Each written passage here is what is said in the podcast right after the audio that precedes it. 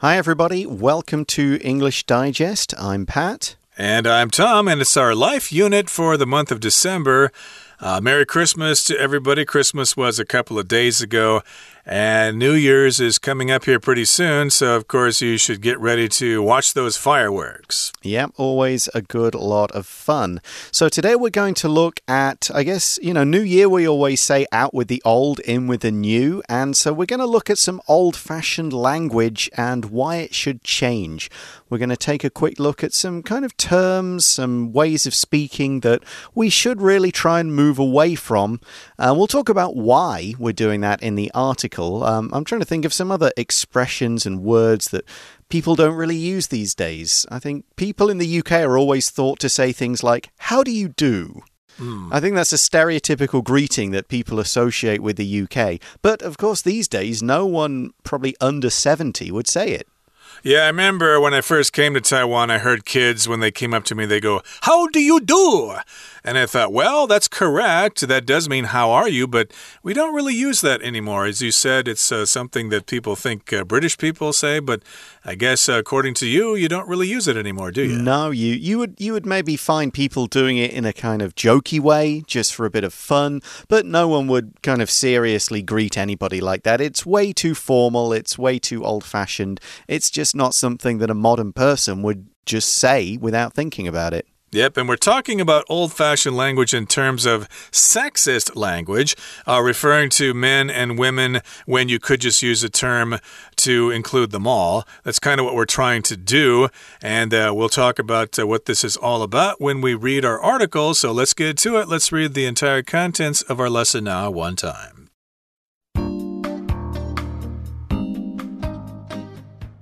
When talking about other people in English, you will often find yourself speculating on their gender.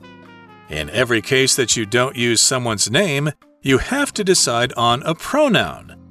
Do you use they, he, she? But in fact, it could be even more complicated. Many jobs terms used to differ slightly between the male and female versions. Just think about actor versus actress.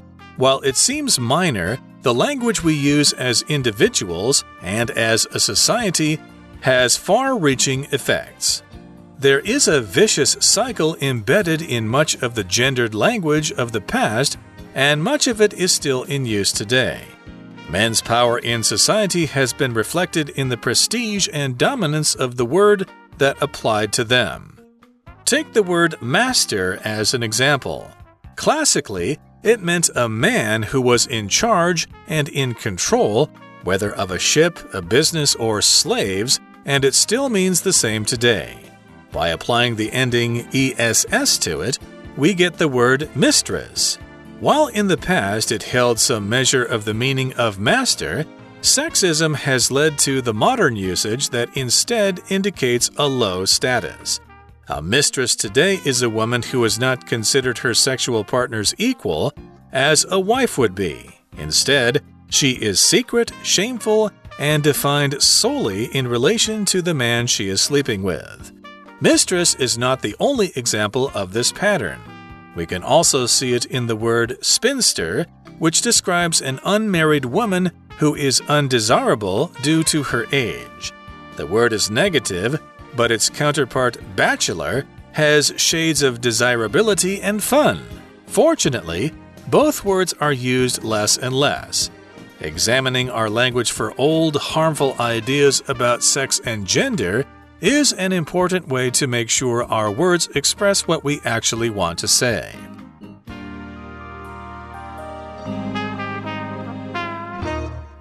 So, our article is all about uh, We'd call it gendered language. We'll look at this word again, but it's basically using language to indicate whether something is male or female. A lot of languages around the world do this in different ways with different endings, different pronouns. Uh, French has got all kinds of genders in it, makes it very difficult to learn because it applies to the verbs and all sorts as well. But we're talking about English here, and that's why we start by saying when talking about other people in English, you will often find yourself speculating on their gender. So, speculating means guessing, kind of using the evidence you have to make a guess about the answer to something. And in this case, speculating on their gender doesn't mean trying to guess are they man or woman? Are they um, bisexual? Are they something else. Are they kind of gender fluid, which is a term we use to mean people who don't identify as either man or woman, but just sometimes you're using a word and you're like, I'm not sure whether we're talking about a male or female. That's why we're speculating on their gender. Right, so that's from the verb to speculate, and yeah, you're kind of trying to guess about something. So, uh, indeed, if you meet somebody and you ask their profession, gee, are you an actor or an actress? Should I call you an actor? Should I call you an actress? Or a manager or a manageress or whatever. There are different terms for that. So that's probably what this is referring to here. You're speculating on their gender. And in every case that you don't use someone's name, you have to decide on a pronoun. Okay, so of course we've got the pronouns in English that stand for other nouns it, he, she, etc. So, yes, if you meet somebody, uh, is this person a he? Uh, are they a she? Or do you use they, etc.? But in fact, it could be even more complicated. So, yes, we've got these words, but it can be quite complicated because you need to know a lot uh, more information before you make that determination. If something's complicated, it's just simply not simple. So, I remember in the past I had a motorcycle that had some problems, and uh, the the guy at the uh, shop, uh, you know, opened up the engine and looked in and thought, hmm, it's quite complicated. It's going to take me several days to repair your motorcycle there. Exactly. It's a, it's a difficult business. Basically, what the, the sentences are saying here is when we're talking about somebody who isn't there, what is the correct word if we're not going to use their name all the time? Because we could say, oh, I haven't seen Richard today. Richard is not at work today. Has anybody seen Richard? But instead of using his name all the time, we want to use a pronoun. But what is the correct pronoun if we're using about maybe a person we don't know. If you've got a somebody coming in for a job interview, we go, okay, will you see him? Will you see her? Will you say them? Because them is a gender neutral term to just mean whoever this person is. However, them is also plural, so it could be confusing. Them? What do you mean, meet them? How many people are we interviewing? So that's what this whole introduction means that using different pronouns can actually be more complicated than you might realize because they, them could mean one person or more than one person. And it gets more difficult as we start to think about the words for careers, and that's what we get into next many jobs terms used or used to differ slightly between the male and female versions. Just think about actor versus actress. So, differ here is a verb and it's to show that two things are different. You might say British English differs from American English. The way I speak, the pronunciation, sometimes the stress I use on different words and vowels differs from the way Tom would speak about it, just because that's our upbringing, that's our accent. Yep, or the uh, Mandarin spoken in China differs from the Mandarin spoken here in Taiwan. They have differences, basically. And yes, Pat uh, brought up the example of uh, British English and American English. They differ in various ways. And uh, this also applies to job titles. They differ slightly between the male and female versions. Not always, but uh, sometimes, like uh, a doctor, that means both a male and a female doctor. But then there are other words like actor and actress. There are different words for that, and you need to choose which word to actually use. I think there's some other ones too. I hope uh, we can come up with some more examples as our lesson continues. But uh, indeed, that's the next example here. Just think about actor versus actress. Okay, so versus does mean when you're comparing things, especially you use this word when you're talking about a competition. Uh, today it's going to be uh, New York versus Boston. Exactly. So this may seem minor. Actor, actress, is it really that important? You might think, well, so what? Isn't it obvious? But As the article says, while it seems minor, the language we use as individuals and as a society has far reaching effects. So, this isn't just about uh, picking the most appropriate noun, the nouns have meaning. There's a lot of history behind the words we choose, and they have far reaching effects. Far reaching means it doesn't just affect things close to you, it kind of affects the future. It's got consequences to it that maybe we don't quite see yet because they're far away. And all this language is about basically being inclusive and allowing men and women to be equal. That's the goal, but in the past, this wasn't the case, which is what we get into in our next paragraph. Indeed, they do have far reaching effects. I think I've read about surveys where uh, women don't do as well uh, with mathematics tests because basically they're told they can't because they're women and stuff like that, and therefore it affects them psychologically. And indeed, they don't perform as well just because of that. And that does have to do with language. That's another example. So let's move on now to the next paragraph. It says, There is a vicious cycle embedded in much of the gendered language language of the past, and much of it is still in use today. So, if we talk about a vicious cycle, we talk about a series of events that affect what happens in the future, and then they just kind of go in this circle and nobody can get out of it. So, uh, you might uh, be in the vicious circle of poverty because you're poor, you can't make enough money to afford an apartment or a, a, place to live or something like that, and therefore you can't get a job because they can't call you or something. So it's a vicious cycle. You'll just stay poor all your life. Exactly. There's no way to escape. And it's embedded in the language we use. If something is embedded in it, it's a part of it. It's kind of stuck in it, and it's really difficult to pull it out. If you think of getting uh, maybe something stabs you, you get glass in a cut, it might be embedded in that cut. It's deep inside and it's it's hard to pull it out in a painless fashion.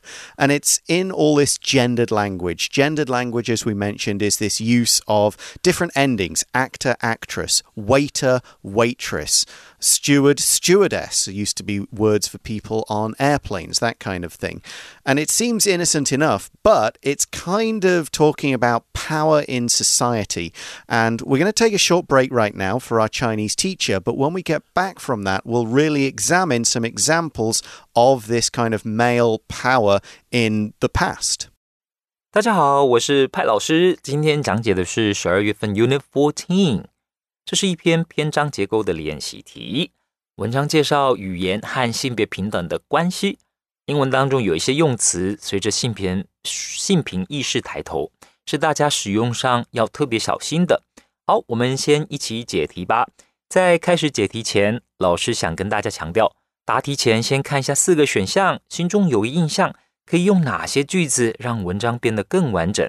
此外，篇章结构最重要的就是回填的句子要和前后文连贯，在文意概念上要承先启后，请大家谨记八字真言：前后连贯，文意通顺；前后连贯，文意通顺。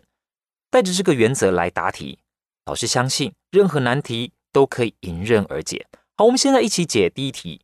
第一题前面提到，在英文当中谈论某个对象的时候，使用代名词要很小心。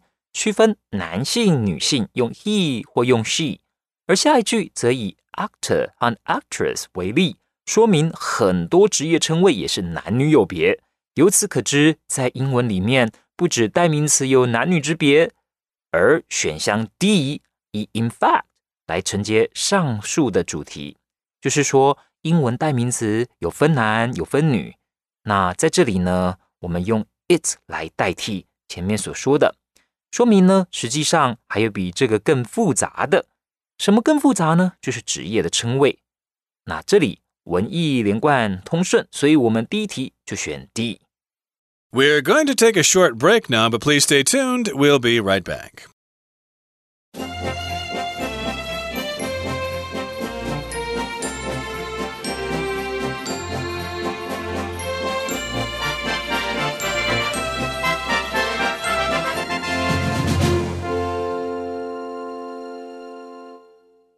All right, welcome back, everybody. We're going to continue talking about old fashioned language and why it should change in order to, uh, you know, promote the advancement of different genders in society. And uh, where we left off, we were talking about this vicious cycle embedded in the gendered language of the past, and some of these terms are still in use today. And we'd like to gradually get rid of those sexist terms.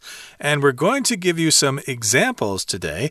Men's power in society has been reflected in the prestige and dominance of the word that applied to them. So here we've got the word reflect. That's just a reaction to something. Of course, light will be reflected in a mirror, or your image will be reflected in a mirror. So basically, the power you have in society is reflected in your prestige and dominance. And of course, that refers to the word that applies to you, the word that you're using to describe your position. And again, we've got the word prestige here that just means kind of power, influence, and uh, your power over other people. Right. Prestige is all about having a great amount of respect and admiration for the qualities of something or for the their achievements of something. So what we're saying here is that because men have for thousands of years been the more powerful of the two traditional sexes, they've been the kings, the rulers, they've led the armies, they've done all the jobs until basically the 20th century while women stayed at home.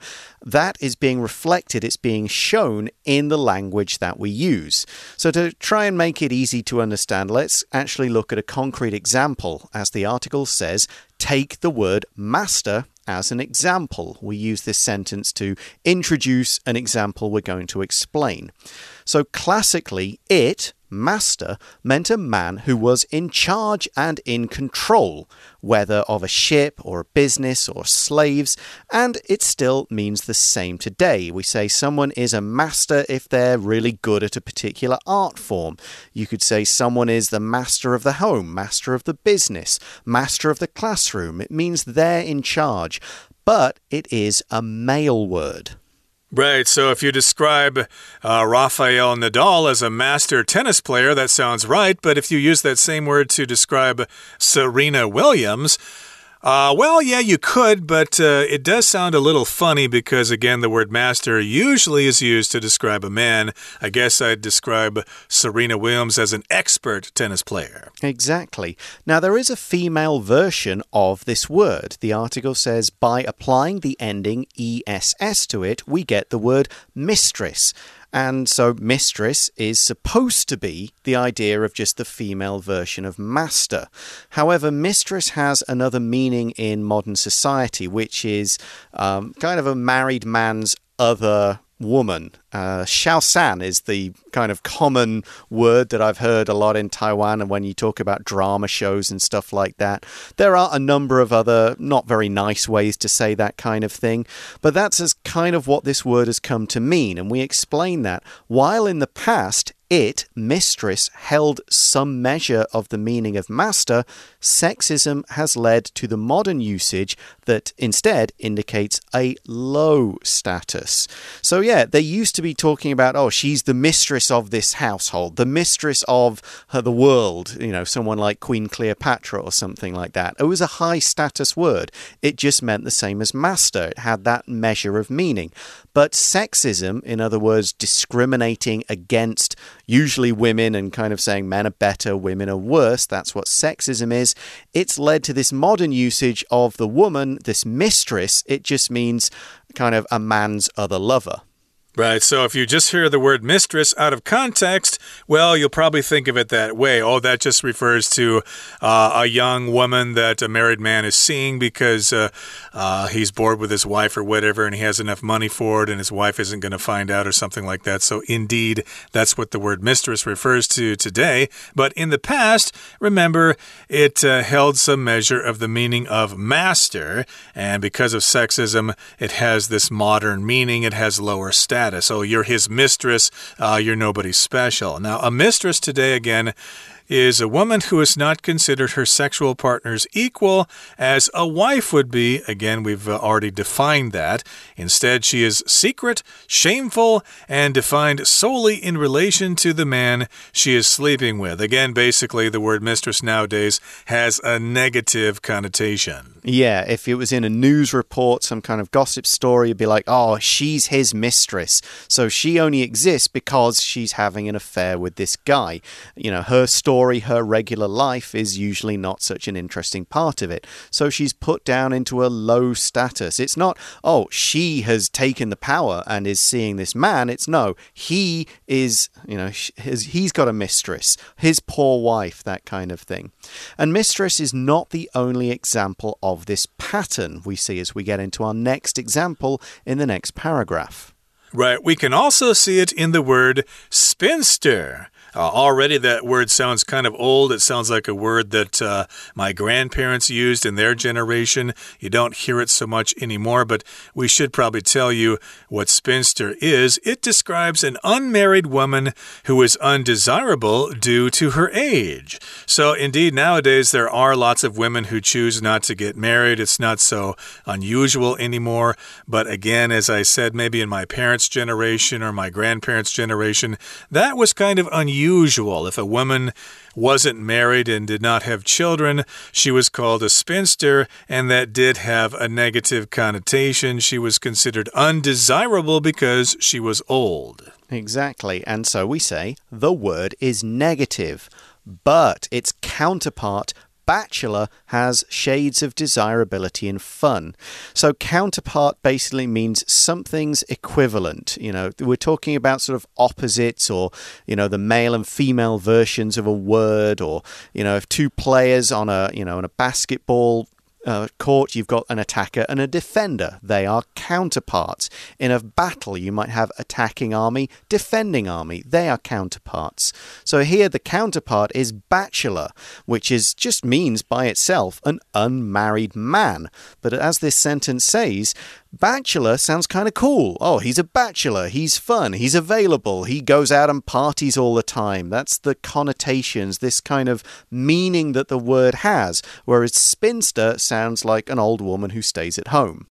Yep, and it doesn't seem fair because, yeah, if a man is older and he's not married, there's nothing wrong with that, so he's called a bachelor. But if a woman is older and not married, she gets a bad word, she's called spinster. So, of course, now we're trying to change that. It seems like it has changed already. We don't really necessarily need to specifically refer to older women who are not married as spinsters or anything. They're just people who mm. just, for some reason, just did not get married. They made that decision. That's perfectly fine. But uh, hopefully that uh, is the trend these days. But again, the word spinster is negative, and again, its counterpart, bachelor, seems to be positive and it sounds kind of fun. Now, fortunately, both words are used less and less. So if something's good as opposed to being bad, we say fortunately. So uh, I could say that, for example, we planned to go to the beach on Saturday, but it rained. Fortunately, uh, we did something else that was more fun. Exactly. We use this at the start of a sentence when we want to deliver some good news, something that's better in contrast to what we've come before. So the article continues examining our language for old, harmful ideas about sex and gender is an important way to make sure our words express what we actually want to say. So this conclusion means, yeah, we need to think about how we use these words. Do they have a negative meaning? When really what we should be doing is trying to make everything equal. We should not have one word mean more powerful if it's male than the female equivalent, and so on. So as an educational point, as you're learning English and you find these words, do have a bit of a think about the right way to use them and what they might mean apart from what they seem to on the surface. Exactly. And of course, we've been talking about these specific words, but uh, nowadays also we have the problem with pronouns he, she, or they. And you may hear the word they being used in place of the word he more and more, like uh, oh, I don't know, every dog has his day or something. Well, his doesn't necessarily have to refer to a male dog. It, could refer, it should refer to all genders of dogs. So maybe you'll start hearing every dog has their day, mm. uh, hmm. something like that. Exactly. So that's the kind of thing we want to think about. So once again, now we're going to hand you over to our Chinese teacher, and then we'll be back to sign off.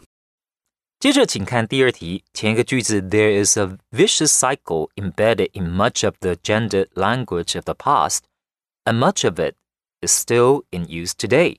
这句话的意思是说，过去许多性别化的语言中，牢牢嵌入着一种恶性循环，其中许多至今仍在使用。而后一句是 take the word 怎么样？好，那从前后句。 我们可以看出，这里的论述重点在于语言中有很多男女不平等的现象，甚至从以前延续到现在。Master 这个字就是例子。我们选择 A，Men's power in society has been reflected 这个句子。为什么我们要选 A？因为句子当中含有关键字 Men's power，它呼应了空格后第二句的 A man who was in charge and in control。 说明男性在社会上掌控大权，那完全呢可以反映在男性的用字上，男性的跟男性相关的用词上。此外，也符合空格前一句所说的恶性循环。接着第三题，请看前一句：By applying the ending ess to it, we get the word mistress.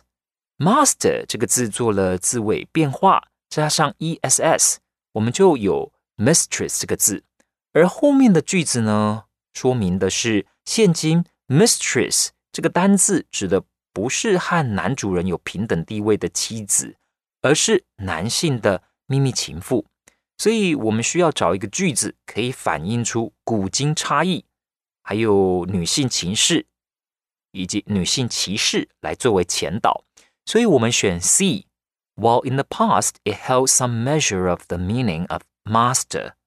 Sexism has led to the modern usage that instead indicates a low status. 意思就是说，虽然在过去它在某种程度上代表了 master 的含义，但性别歧视反而导致在现代用法当中指称比较低下的地位。最后第四题承接前面那一段，前两句说到 mistress 并不是这种模式的唯一例子。我们可以在 spinster 啊这个字其实不太好，查字典的话可能会查到类似像老处女这样的说法。那我们也知道这样子用字其实非常的不尊重女性。那这个词里面呢，我们一样呢可以看到相同的现象。